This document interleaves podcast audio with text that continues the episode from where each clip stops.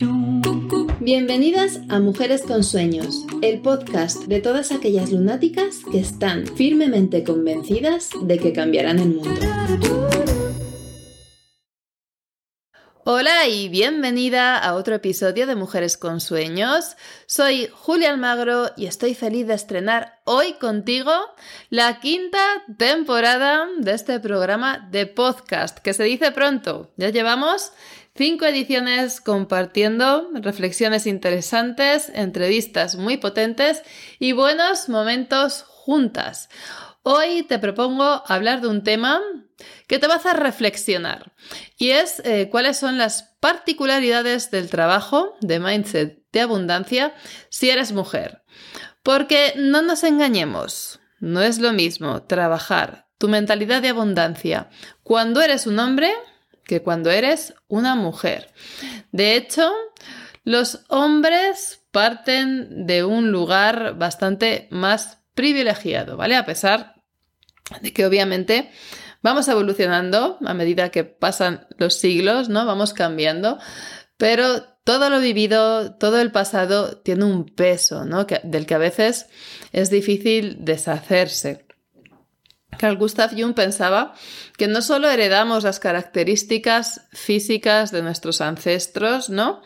Sino que el recién nacido, su mente no es una tabula rasa, ¿no? También heredamos parte de ese conocimiento ancestral, esa memoria colectiva de la humanidad en la que siglos y siglos y siglos en los que la, mujer estuvo relegada al ámbito doméstico y sometida, ¿no? no tenía libertad para desarrollarse, para aprender, para prosperar, para crecer, sino que estaba subordinada a las figuras masculinas, obviamente tiene un impacto en nosotras a día de hoy. Y eso es lo que te quiero proponer para reflexionar, ¿vale? Echa la vista atrás, eh, si nos vamos a otras épocas, otros siglos, no vemos cómo eh, en la tradición el rol que desempeñaba la mujer estaba limitado a la esfera doméstica, ¿no? Era la persona que se ocupaba del cuidado del hogar y del cuidado de los hijos. De esta manera, eh, lo que se consideraba exitoso estaba muy lejos de las manos femeninas. Básicamente, se nos ha limitado al rol de cuidadoras durante muchos, muchos, muchos años, ¿vale? Por eso quizás no es tan sorprendente que en el test de arquetipos que tienes disponible en la web julialmagro.com, en el que puedes averiguar cuál es tu arquetipo del dinero dominante, ya te digo que muchas mujeres han hecho ese test ya desde mi web y te puedo garantizar que eh, predomina el arquetipo de la cuidadora, ¿vale? No es casual. No es que haya una tendencia natural al cuidado, que obviamente las hormonas juegan un papel, ¿no? Y sobre todo cuando somos madres, las hormonas nos movilizan muchísimo a saber leer las necesidades del otro, de un bebé que no se puede comunicar de otra forma que por el llanto, ¿no? Y más adelante los gestos hasta que aprende a hablar y, ya puede utilizar la comunicación verbal, ¿no? Las mujeres tenemos ese sexto sentido, ese entrenamiento para poder leer las necesidades del otro con facilidad, cosa que los hombres no tienen, ¿no? Porque su genética es distinta y porque el, rol de padre también es distinto al rol de madre, ¿no? Una madre cuando se convierte en madre, los primeros meses de vida del bebé, esa criatura es muy dependiente de ella, ¿no? Por eso, eh, sobre todo porque somos mamíferos y, la lactancia, pues eh, lo que provoca es esa dependencia tan fuerte de la madre y la cría, ¿no? Y aparte, eh, la mujer gesta, por lo tanto, esos nueve meses en los que el bebé está en el vientre materno, ¿no? también crean un vínculo, un apego muy especial. Pero eh, salvando esos primeros meses de la maternidad, en el que el rol de cuidadora de la mujer es muy destacado, no tendríamos por qué cargar con ese rol a lo largo de toda nuestra vida y de toda la historia, ¿no? Durante siglos y siglos y siglos. Podemos también ejercer roles diferentes, tenemos derecho a poder desarrollarnos, a poder adquirir poder económico, ¿no? Poderío económico y poder realizarnos como seres humanos y profesionales.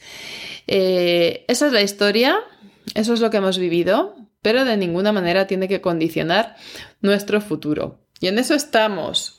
Estamos intentando cambiar las cosas, construir un, mundo en el que la mujer realmente tenga las mismas oportunidades que los hombres y que eh, obstáculos que son reales, aunque algunos niegan, ¿no? como la brecha salarial o la discriminación a la hora de conseguir un empleo, sobre todo si estás en edad de tener hijos o si eres muy mayor. El síndrome del impostor, que también afecta eh, de una manera más frecuente a las mujeres, se conviertan en barreras para construir una mentalidad de merecimiento y abundancia, ¿no? Quiero que pienses en esos momentos en los que te has sentido en desigualdad de condiciones por ser mujer. Te has sentido saboteada, infravalorada, menospreciada, bloqueada, frustrada, impotente, porque yo creo que todas hemos tenido instantes así, ¿no? En el que, pues bueno, nos hemos dado cuenta de que eh, pese a todas las conquistas realizadas por las que fueron nuestras madres, nuestras abuelas, nuestras bisabuelas, aún queda camino por recorrer. No es raro eh, que a día de hoy luches con el miedo al éxito, ¿no? Tengas cierto temor a llamar demasiado la atención y prefieras pasar desapercibida que pienses que no puedes, que no eres capaz, que porque tú, que te cuestiones, ¿no? Que repitas ese discurso mental negativo una y otra vez y que te cueste creértelo, ¿vale? Cuando estabas en el instituto, cuando estabas en el colegio y leías los libros de historia ¿no? y, y los momentos importantes de literatura, de ciencias, casi todas las figuras destacadas eran hombres. Por supuesto que había alguna mujer, pero en comparación eran muchísimas menos. Esto como niñas lo interiorizamos. Quizás hasta lo explicamos racionalmente, ¿no? Bueno, eran otros tiempos, la mujer no tenía acceso a la educación, pocas mujeres iban a la universidad, etc. Pero aunque nos empeñemos en racionalizarlo y sepamos que ahora sí que tenemos ese acceso a la educación, al mundo laboral, a la política y a los puestos de poder, aunque obviamente la representación femenina es inferior a la masculina aún hoy en día, eh, no se nos olvida, hemos asimilado que durante siglos y siglos de historia no hemos tenido esas role models que nos inspiren, o sí que las hemos tenido, pero en, una cuantía muy inferior a la que lo han tenido los chicos, ¿no? Los hombres. Por tanto, todo eso deja mella, a un nivel inconsciente estamos acostumbradas a que vamos a tener menos posibilidades y a veces ni siquiera levantamos la voz, ¿no? Pensamos que las cosas son como son y que poco podemos hacer para cambiarlas. Y esa es la mayor trampa, porque cuando uno se resigna, al final no moviliza nada, ¿no? La rabia, por muy negativa que sea y por muy destructiva, muchas veces actúa como un agente movilizador y nos ayuda a lograr conquistas. Si ni siquiera tenemos rabia, si lo único que sentimos es desidia y conformismo, vamos a dejarle el mismo mundo a nuestras hijas, ¿no? Porque las cosas cambian despacio y aunque creamos que no, lo que se ha asimilado culturalmente de una manera profunda cuesta mucho revolucionarlo, tienen que pasar generaciones. Y bajo esa apariencia de igualdad aún quedan muchas conquistas reales por hacer. Y estamos hablando desde la posición privilegiada del primer mundo. Obviamente, hay muchos países que están en peores circunstancias en los que la mujer todavía se considera una ciudadana de segunda clase. Y esto no es normal, ¿vale? No es normal, ni es justo, ni, ni, debemos pensar que ya está todo hecho, que ya está todo conseguido, simplemente porque pues ahora mismo en los países desarrollados tenemos derecho al voto, tenemos derecho a abrir una cuenta bancaria, podemos ir a la universidad y podemos trabajar. ¿Vale? Pero lo que decía, no hay la misma representación de hombres y mujeres en posiciones de poder, en puestos de liderazgo y tampoco existe una igualdad económica, ¿no? La brecha salarial es una realidad. Por tanto, dos cosas que quería comentarte. La primera es que reflexiones sobre tu responsabilidad ya no solo contigo misma, sino con tus compañeras, ¿no? con, con otras mujeres de lograrlo, de lograr tus sueños, de conquistar tus metas, de mejorar, de hacer tu vida más próspera, más satisfactoria, más llena de ilusiones y de abundancia.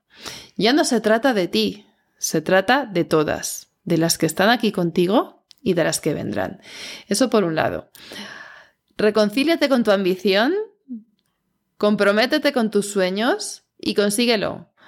Y vamos a dejar de vernos unas a otras como rivales, vamos a dejar de darnos codazos, ¿no? Eso también está como muy arraigado, esa idea de que, bueno, eh, la mujer que conseguía el mejor marido, ¿no? Era la que tenía más posibilidades, por tanto, había que ser la más guapa, la más seductora y la que más satisfaciera al hombre en general. Y por eso esa rivalidad entre las mujeres, eso también está muy asimilado inconscientemente, ¿no? Y no, no somos rivales, somos compañeras. La unión hace la fuerza.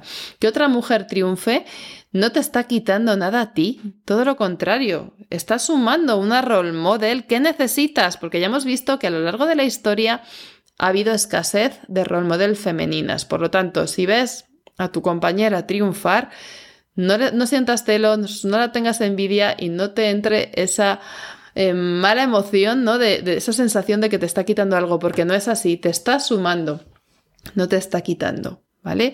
Que la sororidad no se quede solo en una palabra bonita, vamos a hacer gala de ella y vamos a empezar a celebrar cada victoria de otra mujer, de otra compañera. Eh, en esta línea, ¿no? en esta línea de sororidad, de empoderamiento femenino y de creación de abundancia, y esto depende un poco de cuándo escuches este capítulo, pero si lo escuchas en la fecha del estreno, estás a tiempo, ¿vale? Quiero que sepas que em, vamos a empezar un reto súper chulo en sororidad y en buena compañía, que se llama Poderosa y Abundante, y en el que durante siete días vamos a estar trabajando juntas nuestra mentalidad de abundancia en compañía de otras mujeres convencidas de que el triunfo de una es el triunfo de todas. Vamos a analizar los bloqueos específicos para la mujer que nos afectan a todas y vamos a ver estrategias para superarlos, ¿no? Para sortearlos y realmente llegar a donde queremos llegar y convertirnos en esos role models que todas necesitamos. Si te quieres inscribir, te voy a dejar el enlace en, la descripción del podcast para que desde allí puedas registrarte. Empezamos el lunes 26 de febrero y ya te digo que durante una semana de una manera cómoda, rápida, sencilla, podrás eh, integrar los ejercicios en tu rutina, te va a encantar, lo vas a pasar súper bien y estoy deseando que coincidamos allí porque lo hacemos por nosotras, no por todas. Ya no es una cosa únicamente de interés individual, sino que conectamos con ese sentimiento de comunidad de lo que todas compartimos. Y todas compartimos esta herencia ancestral. Todas venimos del mismo lugar y todas hemos pasado por situaciones parecidas y por obstáculos parecidos. Por tanto, vamos a unir fuerzas y si te pilla tiempo, te veo en el reto. Y si no, no te preocupes porque seguro que surgen más oportunidades y desde mi página web, desde cualquiera de mis webs, por ejemplo, desde julialmagro.com, julialmagro.com y lunadominante.com, lunadominante.com, también puedes acceder a formaciones en mentalidad de abundancia. Un beso fuerte y hasta el próximo episodio. Chao. Gracias de corazón por haberme acompañado este ratito. Si te ha gustado, recuerda suscribirte y compártelo con otras soñadoras. Nos vemos pronto en Mujeres con Sueños.